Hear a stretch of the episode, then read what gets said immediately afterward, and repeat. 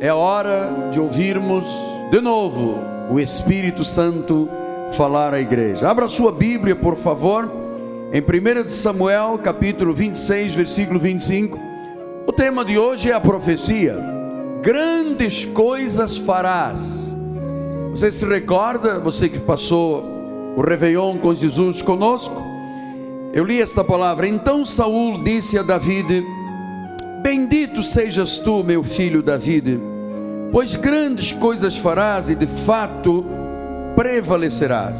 Então, David continuou o seu caminho e Saul voltou para o seu lugar. Que esta palavra abençoe todos os corações. Vamos orar a Deus e abrir o nosso coração para esta palavra, o primeiro sermão do ano de 2010. Oremos ao Senhor.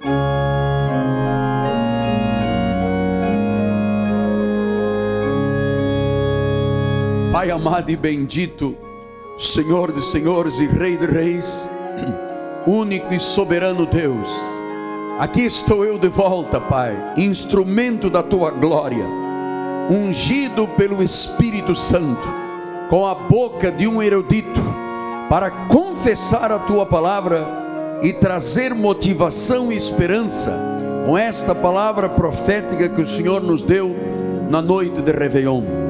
Então, Senhor, prepara agora os corações de terra boa, para que o semeador saia a semear a semente, e esta semente vai germinar a 30, a 60 e a 100 por um. E vamos ver os frutos desta sementeira, em nome de Jesus Cristo. E o povo do Senhor diga amém, amém e amém. Meus filhinhos na fé, santos preciosos, eleitos de Deus, espíritos justos e aperfeiçoados, aqueles que têm os nomes arrolados nos altos céus, aqueles contra os quais o maligno não pode.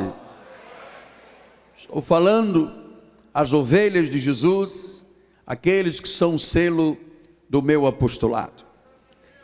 Nós vamos começar este ano de 2010 dissecando a profecia que o Senhor ministrou à igreja no Réveillon, 31 para dia 1.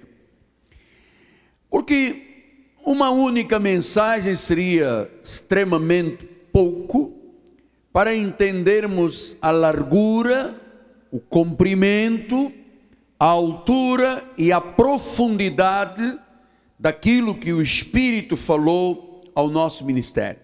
Então, urge a necessidade de nós continuarmos tocando neste assunto, porque Deus nos falou sobre prevalecer, sobre prosperar, sobre florescer, sobre ser exaltado, sobre uma vida que para muitos pode ser chocante. Mas a verdade é que nós ouvimos durante mais de 15 dias, o Senhor já estava ministrando a igreja, levando a igreja, convergindo a igreja para um momento apoteótico, como se deu na passagem do ano. E nós promovemos durante os últimos cultos de 2009 um espírito de mudança, de virada, criamos expectativas, fizemos promessas não é? De não adiar mais, de não procrastinar. E eu preciso de voltar à profecia, por quê? Porque há uma estatística que diz que 95% das pessoas evangélicas, poucos dias depois do início do ano, e de tantas promessas que ouvem ou que fazem, isto tudo vai de água abaixo e as pessoas não cumprem, ou não participam, ou não se envolvem com aquilo que prometeram.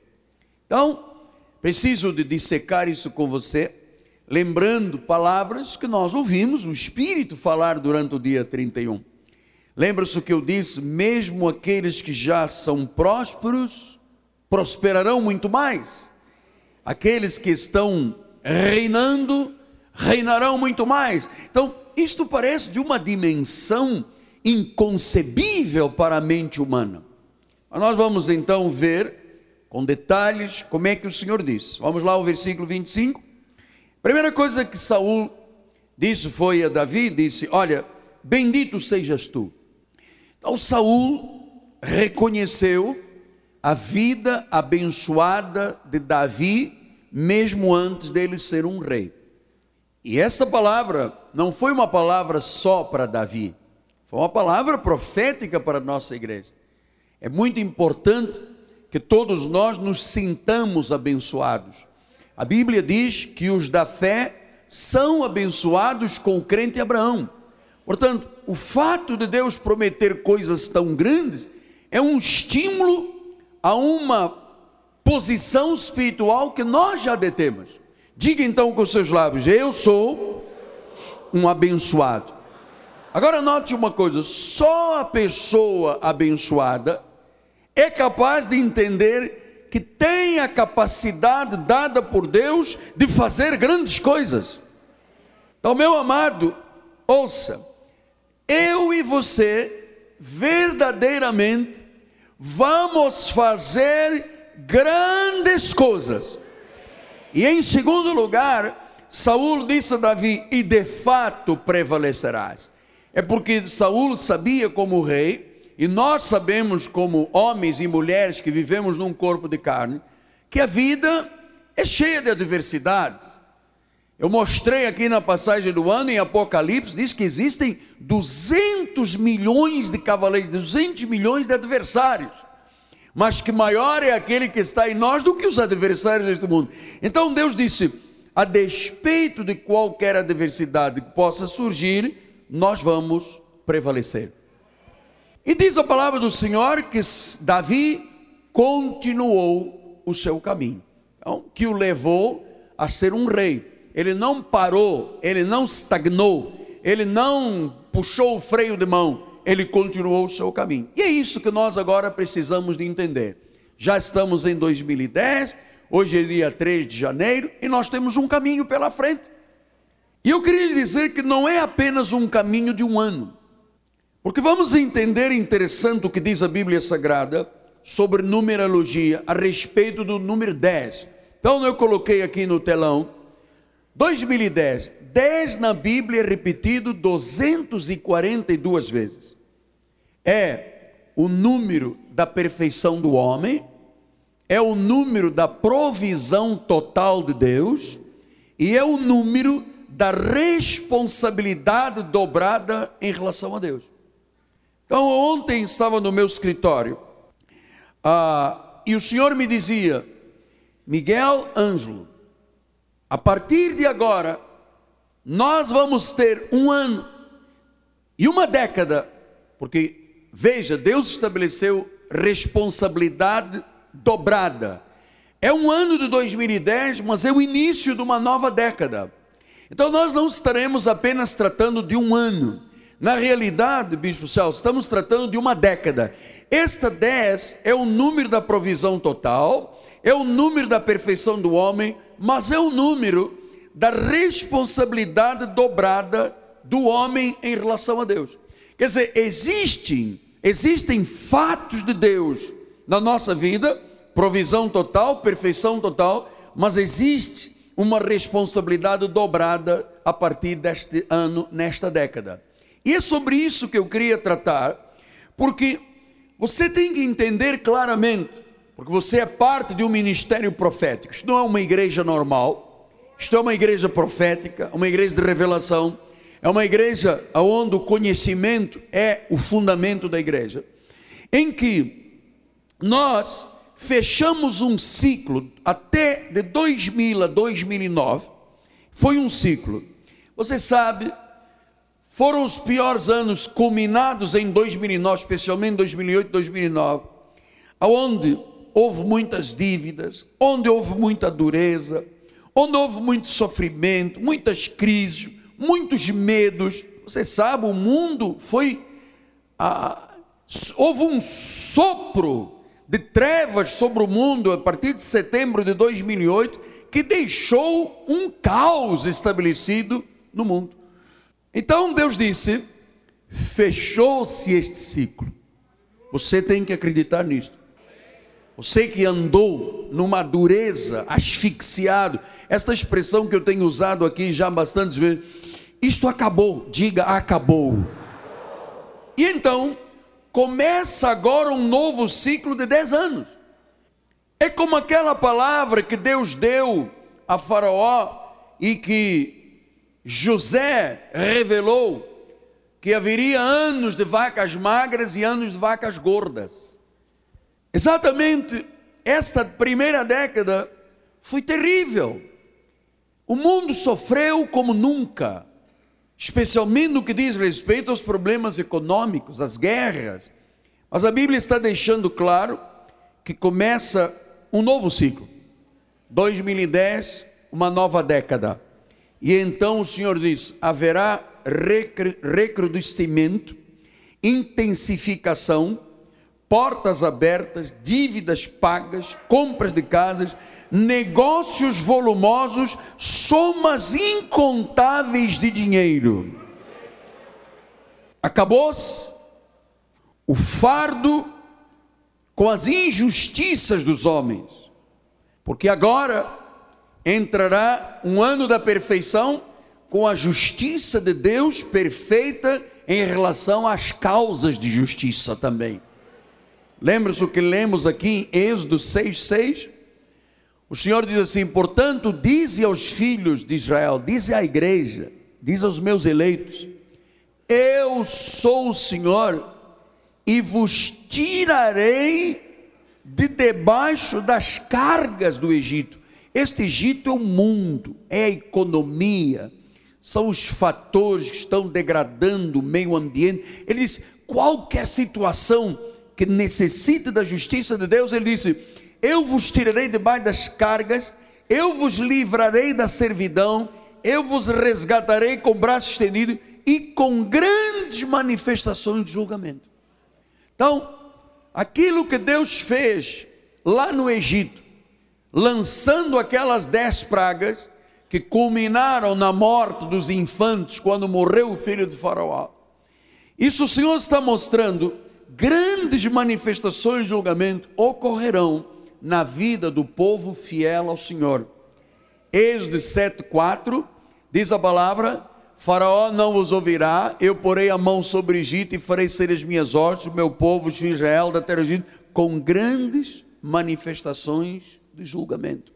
Então, eu quero dizer-lhes que uma das propostas desta profecia, que representa uma responsabilidade dobrada dos eleitos com o Senhor, é que haverá muitas, muitas causas ganhas, muitas.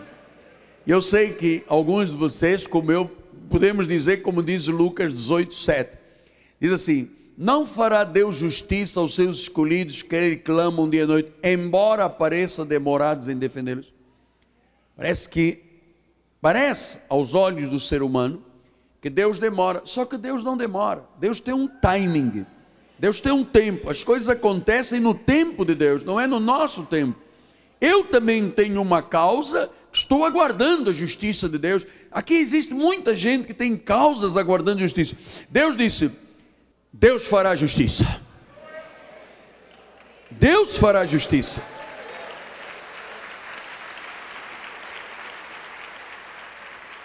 Você se recorda que essa manifestação da provisão total, da perfeição de Deus, estou fazendo um rememorial com você.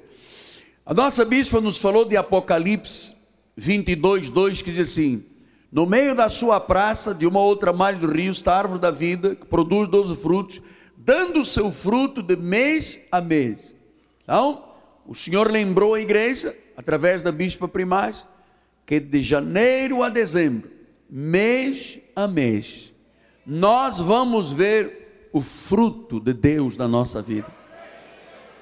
Eu quero que você vá recebendo essa palavra e olha o que a Bíblia diz: as folhas da árvore vão ser o que? Para a cura das pessoas, dos povos. Quer dizer, você sabe que esta árvore e estas folhas somos nós com Jesus. A nossa vida vai curar outras pessoas. Vai curar o teu marido que não está aqui ainda. a tua esposa que ainda não se curvou diante do Senhor, vai curar a tua família, vai curar relações interpessoais, é promessa de Deus, eu recebo para a minha vida. Depois o Senhor nos disse, em Isaías 22, 22, eu porei sobre o seu ombro a chave da casa de Davi, ele abrirá, ninguém fechará, fechará e ninguém abrirá. Então, chaves de carros, chaves de casas, chaves de negócios, chaves de compras, chaves de venda, sabe? Haverá uma chave na nossa vida. E esta chave, meu amado, está sobre a igreja. Não está sobre a vida de um homem, está sobre a igreja. E diz: vai abrir portas que ninguém pode fechar. E o Senhor ainda insistiu com Zacarias 3, 8 a 10, dizendo: Ouve, pois, o Josué, sumo sacerdote, tu e os teus companheiros, que se acendam diante de ti, porque são homens de presságio. Então, nós ouvimos o ensinamento da bispa Solange, dizendo que o altar da igreja é um altar de presságio, né? de profecia. O que é ensinado aqui neste altar não é como uma igreja que dá, ah, parte do Senhor, abra aqui, o Senhor é meu pastor, nada me falta. Não, não, é presságio. Nós estamos predizendo, profetizando a realidade de Deus na nossa vida. E ele diz: Eis que farei vir o meu servo renovo. Então o Senhor diz, falou em renovação, em, em atitudes novas, atitudes positivas, atitudes de fé. Depois ele diz: Eis aqui a pedra que pus diante de Josué, sobre esta pedra única estão sete olhos, eis que eu lavarei a sua escultura, diz o Senhor dos Exércitos, e tirarei a iniquidade desta terra num só dia. Naquele dia, diz o Senhor dos Exércitos, cada um de vós convidará o seu próximo para debaixo da vida e para debaixo da figueira. Então, o Senhor mostrou que caberá na nossa dupla responsabilidade para com Deus neste ano e nesta década, não só curarmos povos, mas também trazermos para debaixo da nossa cobertura pessoas. Você deve orar pela sua família, pela esposa, pelos filhos, pelo marido.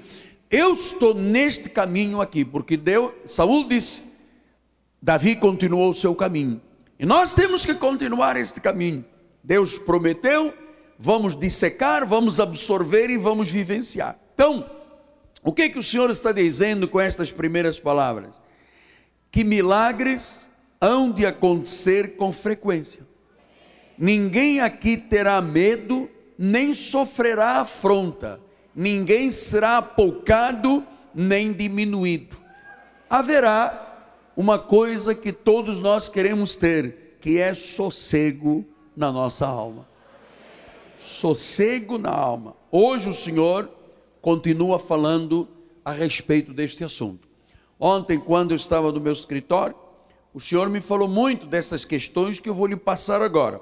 Primeiro, você acreditar e descansar na promessa e nas promessas e sossegar a tua alma. Então diz Deuteronômio 15, 19: Quando, pois, o Senhor teu Deus te houver dado sossego de todos os teus inimigos em redor, na terra que o Senhor teu Deus te dará para herança para possuir, apagarás a memória de Amaleque debaixo do céu. Não te esqueças. Então, o que, que o Senhor estava mostrando? Apagar a memória de Amaleque. Que é isto? O que, que o Senhor quer dar sossego? Apagar a memória de Amaleque. Então, o Senhor está dizendo que, a despeito de todas as oposições, a terra prometida, ou seja, o que Deus colocar no teu coração, a respeito de casa, de negócios, de sonhos, hein? isto tudo tu vais possuir. Porque Deus estava dizendo a Israel: olha, a terra prometida é vossa. Agora, lembra-te, diz o versículo 17, lembra do que fez Amaleque no caminho. Então, ele disse que apagaria a memória de Amaleque.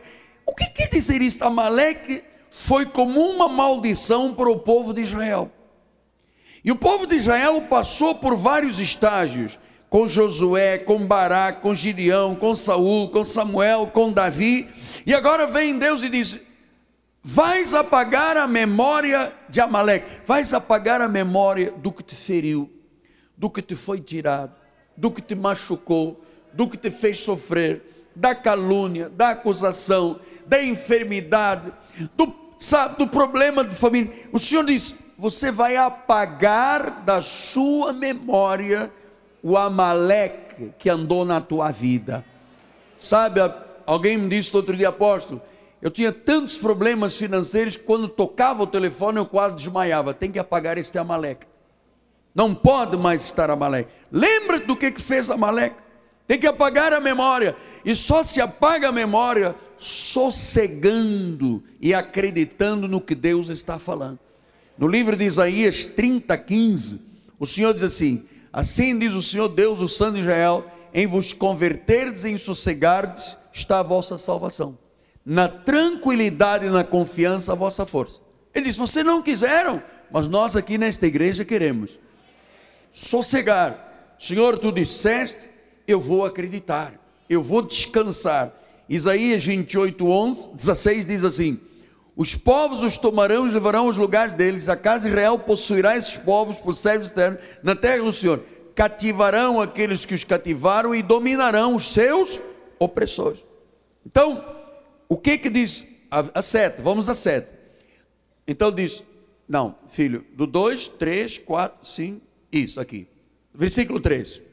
No dia em que Deus vier a dar descanso do teu trabalho, das tuas angústias, da dura servidão com que te fizeram servir, então, proferirás este motejo contra o rei da Babilônia e dirás: Como cessou o opressor, como acabou a tirania contra a tua vida. Versículo 5: Quebrou o Senhor a vara dos perversos e o centro, o cetro dos dominadores está quebrado, amado. Versículo 6: que feriram os povos com furor, com golpes cessantes, com ira, dominavam as nações, com perseguição irreprimível. Já agora descansa, está sossegada toda a igreja, todos exultam de júbilo. Pastor, mas o médico disse que é um câncer, está quebrada essa opressão. Mas o meu advogado diz, meu amado, a vitória é tua com um grande julgamento. Mas eu já entrei duas vezes e perdi duas vezes, ganharás na terceira. Por isso é que existem os recursos. Sossega a tua alma. Pastor, e coisas que eu estou aguardando, diz Abacuque, o nosso bispo nos falou disso. Abacuque 2,2 diz assim: Porque a visão ainda está para cumprir-se no tempo determinado, mas se apressa para o fim, não falhará. Se tardar, espero, certamente virá, não tardará. É de mês a mês não pode tardar. Eu no dia 31 por dia primeiro já tomei posse dos meus milagres de janeiro. Ah, não vai tardar. Então, eu quero caminhar agora para a segunda parte desta mensagem. Porque na noite da passagem do ano, o Senhor pediu à igreja, e muitos não estavam aqui, mais de 60% não estavam, que houvesse um grande concerto de vida. Porque na realidade, amados, estas promessas são para todos mas nem todos receberão. Eu vou lhes explicar por quê. Porque muita gente promete muita coisa a Deus e não cumpre. 95% das pessoas que fizeram promessas a Deus, não, este ano, este ano, já se esqueceram, já quebraram alguma coisa.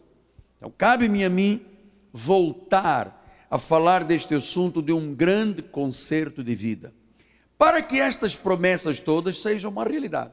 Senão, vai ser blá blá blá na vida de algumas pessoas que depois vão reclamar com Deus dizer: Mas senhor, profeta disse tanta coisa e não aconteceu nada na minha vida. Vamos lembrar o que, que disse Isaías 29, 15 e 16? Olha só. Isaías 29, 15 e 16 diz assim: Ai dos que escondem profundamente o seu propósito do Senhor, e as suas próprias obras fazem as escuras, dizem: Quem nos vê quem nos conhece. Então, ai dos que escondem profundamente seus propósitos diante do Senhor. Versículo 16. Que perversidade vossa, como se o oleiro fosse igual ao barro, e a obra dissesse do Senhor disse: Ele não me fez, e a coisa feita dissesse ao seu oleiro, ele nada sabe. O que, que o profeta está dizendo aqui? Meus amados, eu vou ser honesto, como sempre fui, como um pregador. Não dá para brincar de cristianismo. Não dá para tentar esconder e pensar que Deus não sabe. Deus sabe de tudo. E você sabe por que, que a obra de Deus não avança mais? Porque existe muito espírito aí fora de infidelidade com Deus. Então, quantas vezes Deus procurou pessoas aqui nesta igreja e não as encontrou? Não é só agarrar a profecia, é viver a profecia. Então Jesus diz em Mateus 6,33: Buscai, pois, em primeiro lugar o seu reino, a sua justiça. Então, o que, qual é o grande conserto que Deus quer que esta igreja, que vai ser um exemplo para o mundo, sempre tenha. Meu amado, Deus em primeiro lugar. Deus em primeiro lugar. Porque Elias reclamava com o povo de Israel em 1 Reis 18, 21, diz assim: Elias chegou ao povo e disse: Até quando cocheareis entre dois pensamentos? Se o Senhor é Deus, seguiu. Se é o diabo, Baal, seguiu. E o povo ficou calado. Então, meus irmãos, nós não podemos errar mais, nós não podemos procrastinar, nós não podemos cochear entre dois pensamentos. Se o meu time joga, não venho à igreja. Se o meu irmão chega de uma viagem, eu não vou. Se os meus amigos querem beber cerveja, eu bebo. Se eu não sei que, eu concordo. Meu irmão, não dá para cochear entre dois pensamentos. Não dá. O que você tem que chamar de mal é mal, o que você tem que chamar de bem é bem, o que você tem que aceitar, aceita, o que você não pode aceitar, não pode aceitar.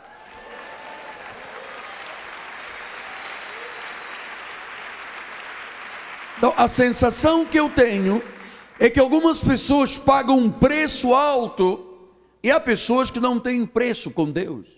Olhe como é que Tiago 4,4 diz: Infiéis não compreendeis que a amizade do mundo é inimiga de Deus? Aquele, pois, que quiser ser amigo do mundo, vai ser inimigo de Deus. E essas profecias valem quê? Nada.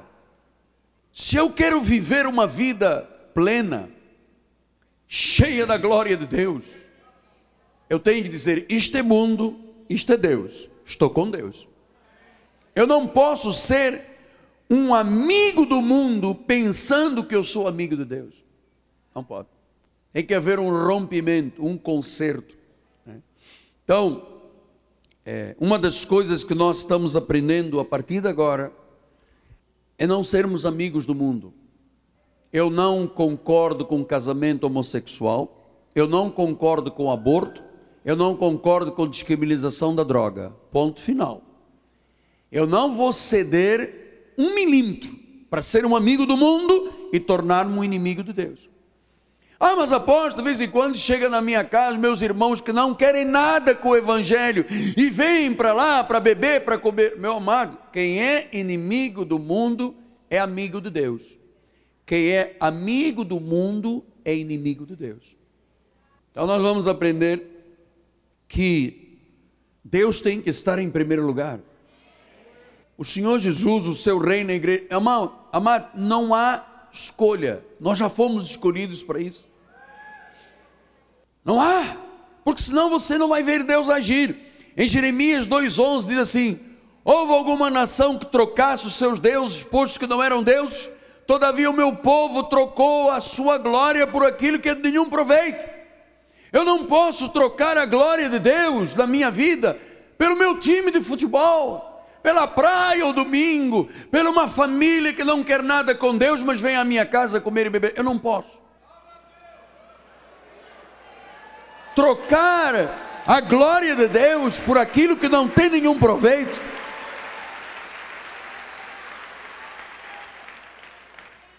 Olha, graças a Deus que nós temos um time forte nesta igreja, que não troca a glória de Deus por nada desta terra nem prato de lentilha, nem leitão assado abairrado. Não trocamos a glória de Deus pelas coisas. Porque, meu irmão, tirando a glória de Deus, o resto não tem proveito nenhum.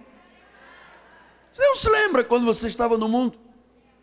Nós temos aqui irmãos que gastavam quinta, sexta, sábado, domingo, bebendo, bebendo, farva. Que, era, que proveito você tirou? Gastou a tua vida, cansou o teu pulmão de tanto fumar, ah, sabe? Não podemos trocar a glória por aquilo que não tem nenhum proveito. João 7,18 diz a palavra do Senhor: quem fala por si mesmo está procurando a sua própria glória, mas o que procura a glória de quem o enviou, esse é verdadeiro, nele não há injustiça. Então nós não vamos buscar glória humana. Nós queremos a glória de Jesus na nossa vida. João 8,50 diz: Eu não procuro a minha própria glória, a quem busque e julgue.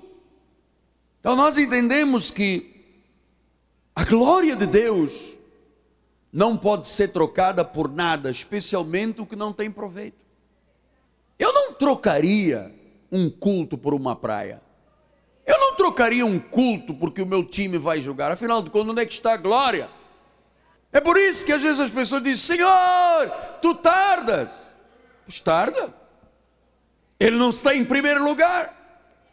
Estou lhe sendo honesto. Quem me mandou dizer isto não foi o vizinho da minha casa, foi Deus. Você sabe por quê? Porque os fiéis são aqueles que já se negaram a si mesmos. Senhor, eu não vou trocar a tua glória por nada. Olha o que, que diz a palavra agora, João 8,54.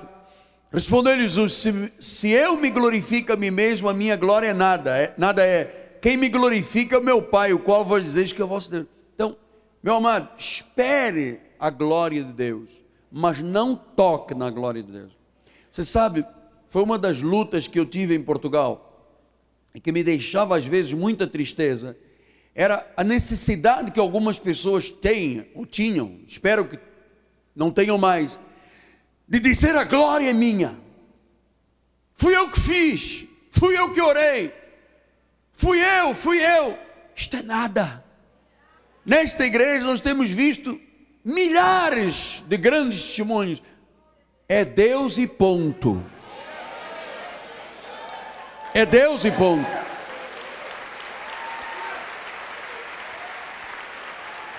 Então Jesus disse em João 12, 43: Porque amaram mais a glória dos homens do que a glória de Deus.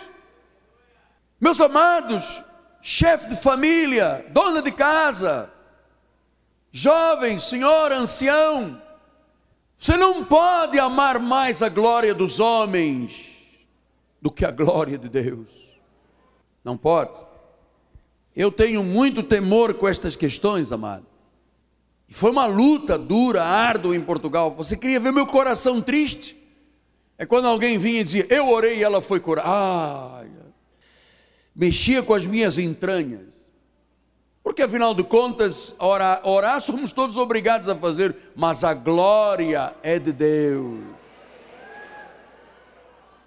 Mas há pessoas que precisam disto para se engrandecerem, não valem nada, não valem nada diante de Deus, são areia do mar, não valem nada.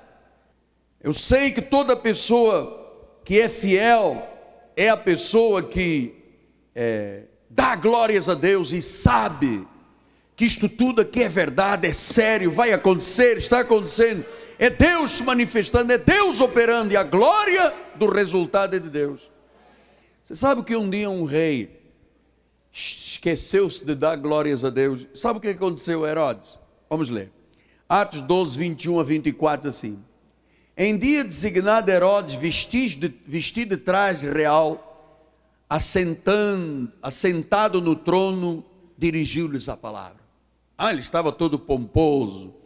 E diz a palavra do Senhor: e o povo clamava: é a voz de um Deus, não é um homem.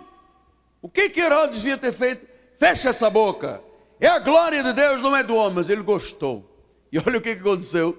No mesmo instante, o anjo do Senhor o feriu, por ele não haver dado glória a Deus. E comido de vermes, expirou.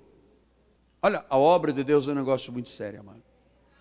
Você não sabe como é que eu chego aqui a esta igreja tremendo todos os dias. Temendo e tremendo. Você não imagina como é que eu desço essas escadas aqui para que o Deus que me salvou, que me tirou da morte, seja só Ele exaltado e glorificado. Então disse Entretanto, a palavra do Senhor crescia, se multiplicava. Veja, Deus sempre prevalece. Então nós não podemos trocar a glória de Deus por nada sem proveito, por alguma coisa sem proveito. Meu irmão, quantas vezes Deus te procurou aqui na igreja e não te encontrou? Eu vi. Foram 26 jornadas de fé e milagres. Eu perguntava, cadê o irmão fulano? Ai, hoje ele está com dor de cabeça. Aquela família, ai, eles estão... E aquele... Ah, ah, ah, ah, e depois os sonhos são comidos por vermes, amado. Estou lhe sendo honesto. Agora é o nosso ano, é a nossa vez, amado. Gálatas 6, 7 8 diz: Não vos enganeis, de Deus não se zomba, aquilo que o homem semear, isso também se fará. Porque se o que semeia para a sua própria carne, colherá o quê? Como é que eu posso aceitar, numa igreja da nossa denominação, um pastor ou quem quer que seja dizendo: Fui eu que orei, fui eu que fui, fui eu, eu, eu, eu. Isto é coisa de quê? Do diabo, isso é soberba? Deus não age. Deus não divida a sua glória. Então, se eu semeio para na carne, eu colho corrupção, mas o que semeia do espírito para o espírito, do espírito colherá. Olha, deixa eu lhe falar uma coisa muito interessante que eu nunca disse aqui. Eu fui avisado há muitos anos atrás por um sábio homem de Deus chamado William Van Dyck, meu pai, meu professor, meu amado do meu coração, quem me inspirou a ser um profeta e um apóstolo.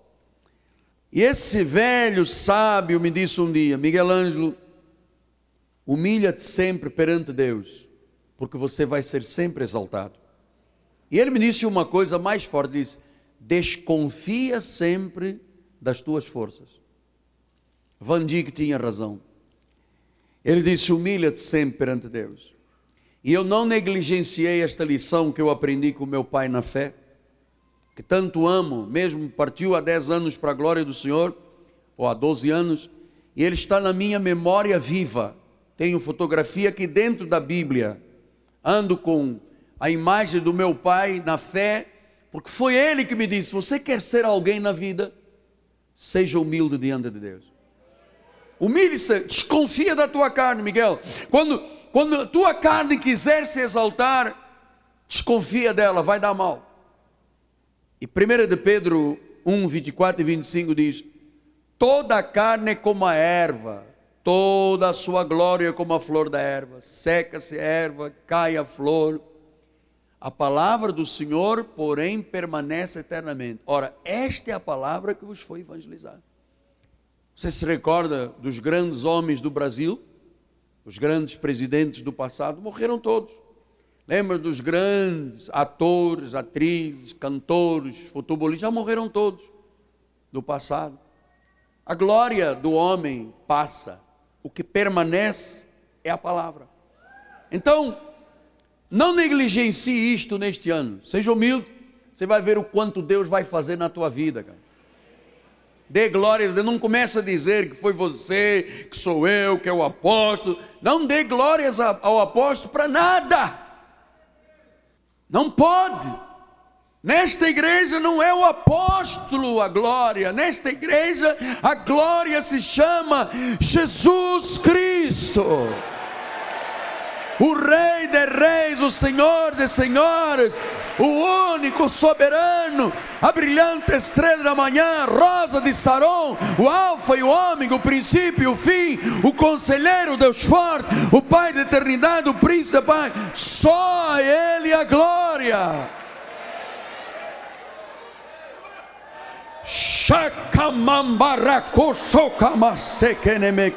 Tentarababas. Por isso, Paulo ensinou na graça de Deus como é que se faz. 2 Coríntios 3,5 diz: Não que nós mesmos sejamos capazes de pensar alguma coisa como se partisse de nós, pelo contrário, a nossa suficiência vem do vem de Deus. A nossa suficiência vem do Senhor. A nossa suficiência vem do Senhor. Então, amado, não deixe que nenhuma paixão lhe domine porque isso arrebata a liberdade, transforma o homem num escravo, entristece o Espírito Santo, apaga o Espírito Santo da tua vida. Ele está lá, entristecido ou apagado. Ah, e nada de paixões por si mesmo e porque eu, porque eu. Não faz. Você vai ver quanto Deus vai fazer grandes negócios na tua vida. Comece antes, Senhor, glórias a Deus. Depois que fez, deu-te glórias, foste tu, aprenda. Olha, 2 de Coríntios 5,18 diz: Ora, tudo provém de Deus. E Paulo foi honesto quando disse em 1 Coríntios 15, 10, olha lá, mas pela graça de Deus eu sou o que sou. E a sua graça que me foi concedida não se tornou vã. Antes eu trabalhei muito mais do que todos eles, todavia não eu. Oi, ele corrigiu a confissão. Eu trabalhei mais que todos. Peraí, peraí, não fui eu, não. Foi a graça de Deus comigo. Foi a graça de Deus. 2 de Coríntios 12, 9. Diz a palavra. Então ele me disse: A minha graça te basta, porque o poder se aperfeiçoa na fraqueza de boa vontade, pois mais me gloriarei nas fraquezas, para que sobre mim repouse o poder de Cristo. Então, isto tudo, por que, que o Espírito está dizendo isto tudo à igreja? Ó profeta de Deus. Porque nós vamos subir a níveis muito superiores de vida. Haverá pessoas aqui que receberão posições de tanto destaque na sociedade, vão se tornar lideranças profissionais, vão se tornar patrões, vão se tornar conquistadores, vão se tornar pessoas ilustres. Mas não comece a dizer: fui eu, fui eu que orei, fui eu que fui no hospital, ela curou por minha causa. Não toque na glória de Deus. Neste ministério não dá. Isso é coisa de parvoíce. Nesse ministério não dá. Em outros dá. O chefe chega das igrejas, põe um tapete vermelho. Oh, não se aproximem do homem. Deus não está lá há muitos anos. E ele age, vem, parece um pavão, põe a cauda para cima. Oh, amado, Deus não trata com pavões. Deus trata com ovelhas. Então, Deuteronômio 8, 17 e 18 diz assim: Não digas, pois, no teu coração, minha força e o meu poder do meu braço me adquiriram estas riquezas. Não, é Deus que vai fazer. E ele diz assim: Antes te lembrarás do Senhor Deus, porque é Ele que dá forças para adquirir riquezas. Então, glórias, amado, a Jesus. Você vai ver muitas coisas vão suceder, muito. Muitas vitórias, muitas conquistas. Não comece a dizer, não, porque eu fiz um curso de especialização. Bah, tira isso de lado, bah. Você não fez curso de especialização, foi Deus que te deu forças para adquirir riqueza. Então ele diz que a nossa suficiência, e eu fui lá no grego, no original, suficiência ricanot, quer dizer, a nossa aptidão, a nossa capacidade, a nossa qualificação vem de Deus. Ou seja, é muito interessante você saber que tudo que você é, aptidão, capacidade, qualificação, foi Deus que te deu. Todos nós sabemos que somos dotados de capacidade intelectual, todos nós sabemos que temos ambições, mas se não for o Senhor a agir, nada acontecerá. Salmo 127 diz isso ou não diz? Diz. Olha lá. Se o Senhor não edificar a casa, em vão trabalhos que edificam. Se o Senhor não guardar a cidade, pode colocar dez seguranças, quatro bodyguards, não resolve. O tiro vai chegar. Viu o primeiro-ministro da Itália? Cercado de um monte de segurança. Um maluquito chegou lá, pum, quebrou-lhe os dentes, quebrou-lhe o nariz. Como? O Papa estava caminhando na Basília e foi uma mulher também com problema, jogou no chão, quebrou uma perna de um bispo. Então, meu amado, se não for Deus, então, Deus está preparando aqui muitos corações que vão ser grandes. Mas quando tu subires lá no topo da escada, diz: Foi Deus. Foi Deus.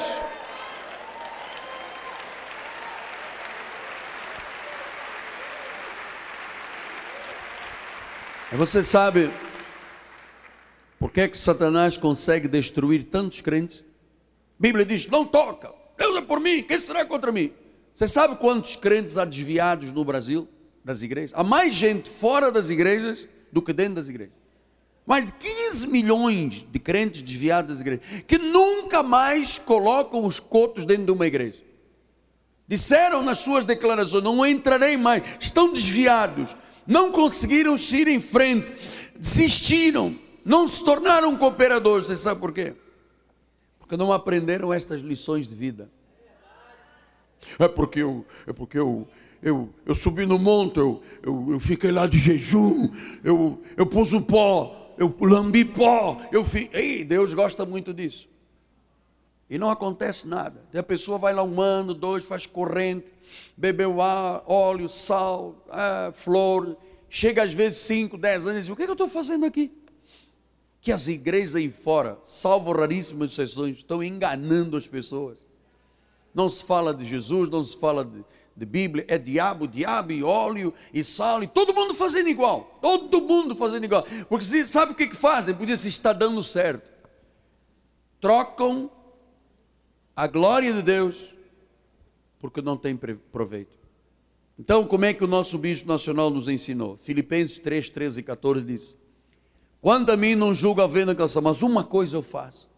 Eu me esqueço das coisas para trás, eu fecho o meu ciclo eu avanço para os que estão diante de mim. Você sabe quantas coisas Deus pôs na nossa frente para tomarmos posse?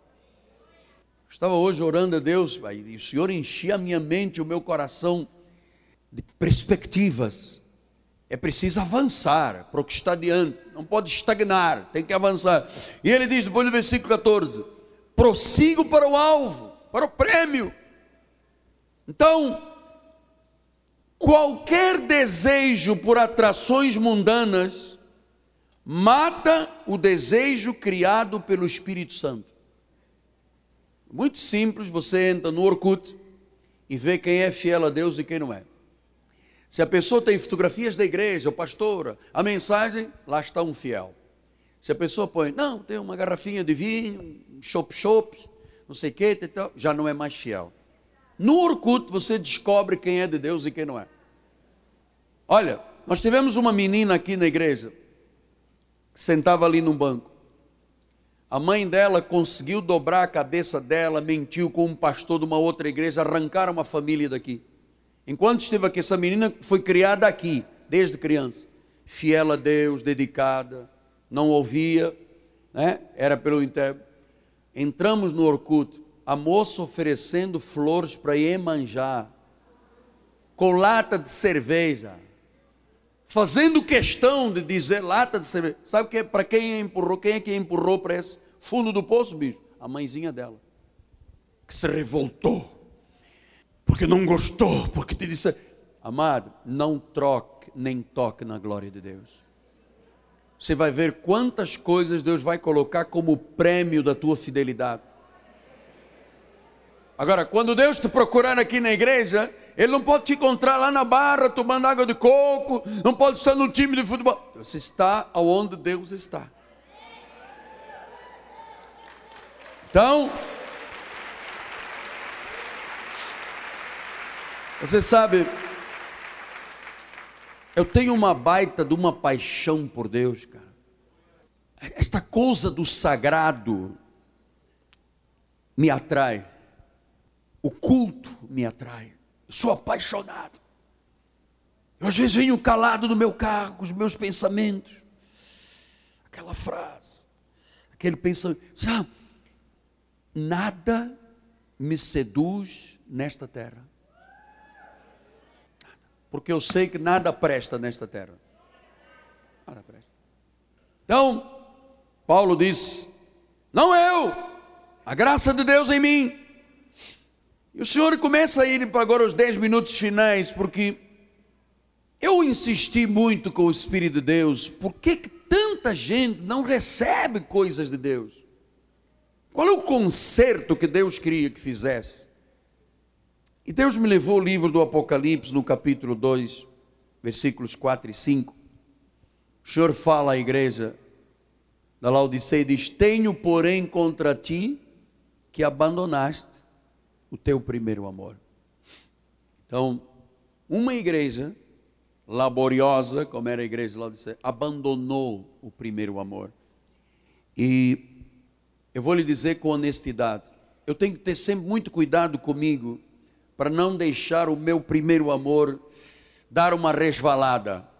Eu estou sempre com cuidado de voltar ao primeiro amor a cada momento da minha vida. E muitos precisam de voltar ao primeiro amor. Sabe por quê? Porque muitos foram motivados por outras coisas e não pelo amor de Deus. Entra no Orkut e veja quem é que está no primeiro amor e quem está no segundo, terceiro, quinto amor. Então, é preciso voltar ao primeiro amor. Porque as coisas são tão grandes que Deus vai fazer. Que pode ser que de repente você seja atraído. Olha quantas pessoas chegaram aqui à igreja, não tinham carro, não tinham dinheiro. Na hora que Deus lhes deu carro e dinheiro, desapareceram. Em vez de esperarem pelo segundo carro, por mais dinheiro, não, na primeira migalha, pernas para quem te quer. Não pode. Estamos começando bem. Então diz a palavra do Senhor no versículo 5: Lembra de onde caíste, arrepende e volta à prática das primeiras horas. Senão eu vou remover, eu moverei o candeeiro, caso não te arrependes. Olha, arrepende, volta à prática das primeiras obras. Lembra de onde caíste. Então, aquelas pessoas que abandonaram o primeiro amor. Esta palavra abandonar, do original é apecas, quer dizer relaxar, dispensar, ir-se embora. Sabe, às vezes a pessoa começa, não, este ano eu vou perder peso, este ano eu não vou faltar à igreja, este ano eu vou ser dizimido. E depois começam as circunstâncias e ele começa a relaxar, a dispensar Deus, a ir-se embora, a atração pelas coisas do mundo. É como um divórcio espiritual.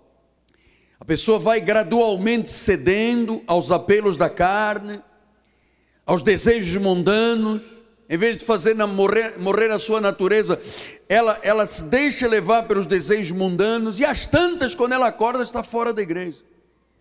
É como um casal, o cônjuge, o homem ou a mulher, que chamavam o marido ou a esposa minha querida, meu querido.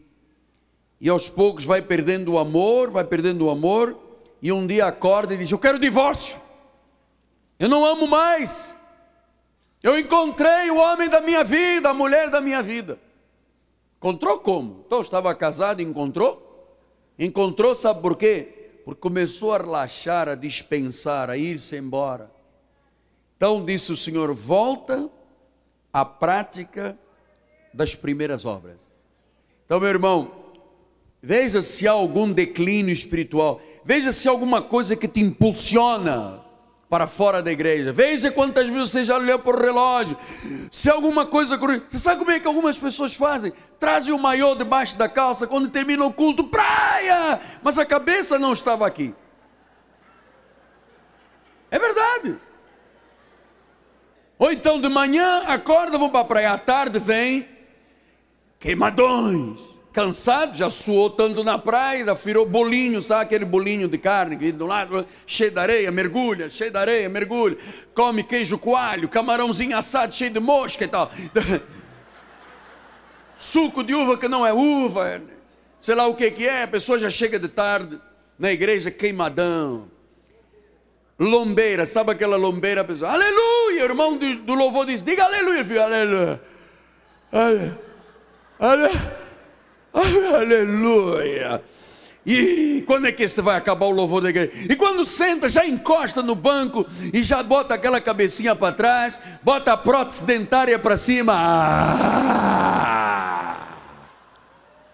Meu irmão, o apóstolo está pregando. Estou no espírito da coisa. A prótese cai, levanta, baixa, levanta, encosta com a língua no céu da boca, pega, pega um pouco de orégano e põe assim. A praia hoje estava um barato. Pô, ó, ó, irmão, irmão não foi a praia. Pô, tinha uma garota lá de biquíni, ó, pô. Senhor não imagina. Glória a Deus, Jesus vai voltar, aleluia. E quando a mensagem vai em 45 minutos, a pessoa não tem mais força e já deita no banco da igreja. Ainda diz: Pô, me cansei muito, estou com os pés inchados. Ainda põe na, apenas. E diz: ah, Esta luz da igreja é o solzinho da barra. Meu irmão, eu estou queimado, eu não fui à praia, não, hein? Foi na laje, foi na laje.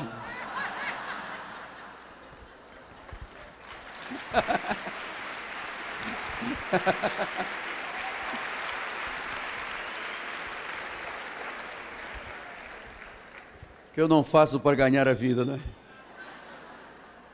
Então o Senhor diz: volta, volta a ter uma ardente devoção por Deus volta a ter uma motivação de amor, volta a defender as verdades da graça, volta a ser leal a Jesus, volta a evangelizar sem medo, volta, ter uma atitude positiva, forte, rejuvenescida.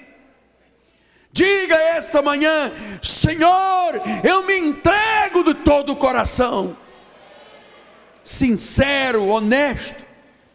Volte, volte à prática das obras, das primeiras obras, volte ao primeiro amor, retome o timão do teu barco, volte para os trilhos ao primeiro amor. Porque há algo muito grande, meu amado, para este ano 2010 e para os próximos dez anos. Os fiéis, os leais, os constantes, os diligentes vão ser testemunho desta palavra, pois nos próximos 12 meses em especial, nós vamos ter mais do que tivemos em toda a nossa vida. E a glória. e a glória, eu quero saber a quem você vai dar glórias. A glória você vai dar a quem? Não sobra um pouquinho para mim? Mas afinal sou eu, rei da cocada preta. Olvídate. A senhora está rindo muito. Não faz muita força que depois vai fazer xixi. Olha, estou tô, tô avisando. Ela tá... Vai fazer. Não está aguentando. Ela... E a glória? Meu amado, minha amada, prepara-te para coisas grandes. E comece hoje já dando glórias a Deus. Comece já. Levante as suas mãos. Vamos lá, vamos lá. Levante as suas mãos. Aleluia, aleluia. Isto, igreja, vamos lá.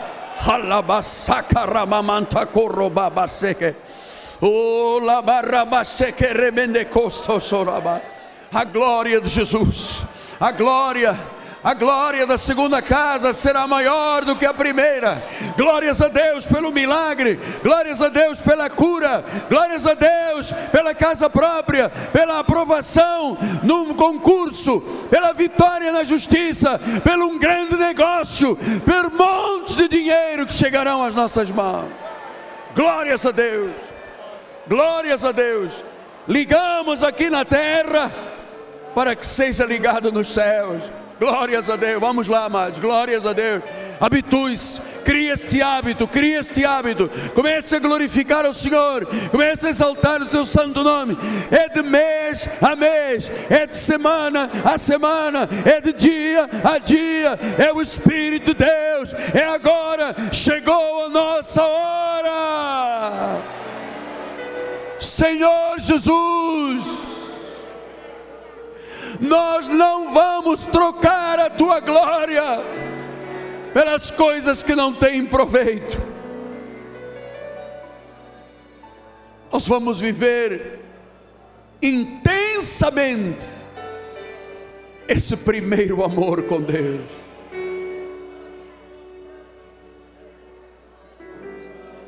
Deus vai te procurar amanhã aqui na igreja, Ele vai te encontrar na quarta-feira, no domingo.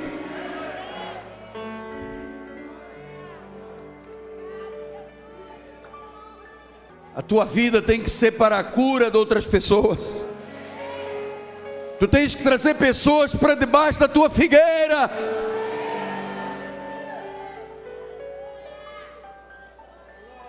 Glória a Deus. Aqui nesta igreja não há Herodes.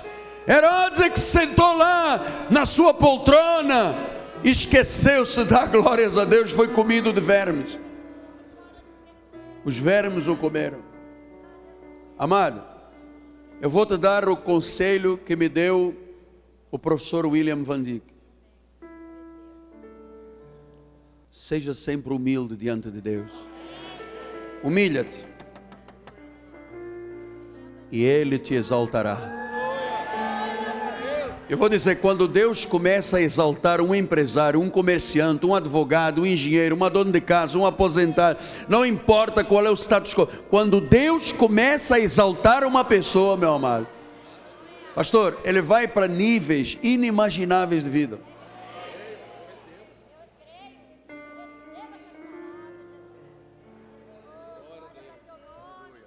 É a humildade, mano.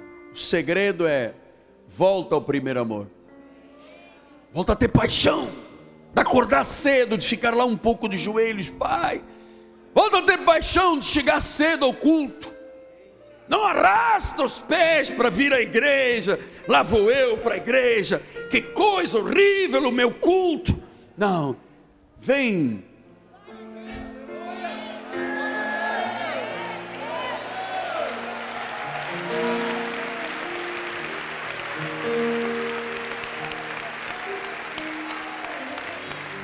Até na hora do dar, a Bíblia diz: dê com alegria.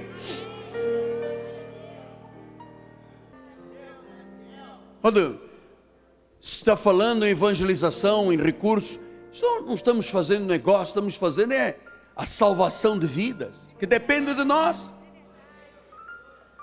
Ou nós vamos entrar em lavagem de dinheiro aqui na igreja? Corrupção, lavagem de diamantes Há um Deus verdadeiro aqui. Volta ao primeiro amor. Volta a sorrir quando te disserem: Vamos à casa do Senhor. Alegrei-me quando me disseram: Vamos à casa do Senhor.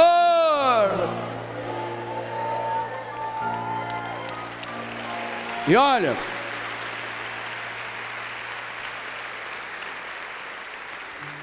Quando chegar dia 31 de dezembro, vai ver tanta gente rica, tanto carrão. As pessoas vão colocar assim no vídeo: sou abençoada, Deus toda a glória. Foi Deus que me deu. Vai ver, olha, o patamar profético a minha mente não consegue alcançá-lo. Curva sua cabeça. Senhor Jesus, a minha alma te louva. E ela não se esquece de nenhum só dos seus benefícios. Eu quero estar, ó Deus, com este povo, vivendo o primeiro amor, intenso, um amor vulnerável, intenso, forte, dedicado. Eis-nos aqui, Pai. Eis-nos aqui com amor. Não queremos amar o mundo, não, Pai. São coisas sem proveito. Queremos ser um testemunho para este país e para o mundo. Queremos ver em cada membro desta igreja um operador de milagres. E onde tu fraquejaste, volta ao primeiro amor.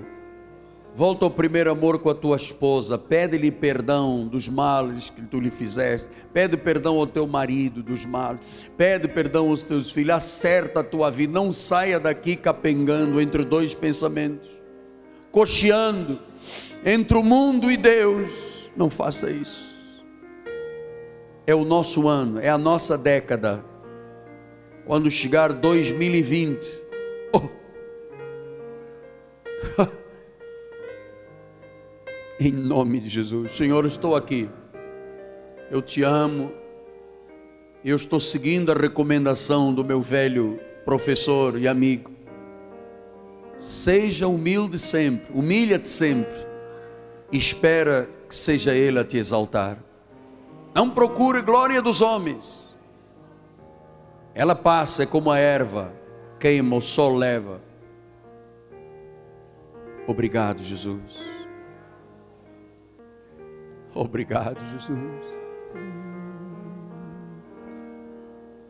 Por tudo que tens feito, por tudo que fazer, tuas promessas e tudo que és, eu quero te agradecer.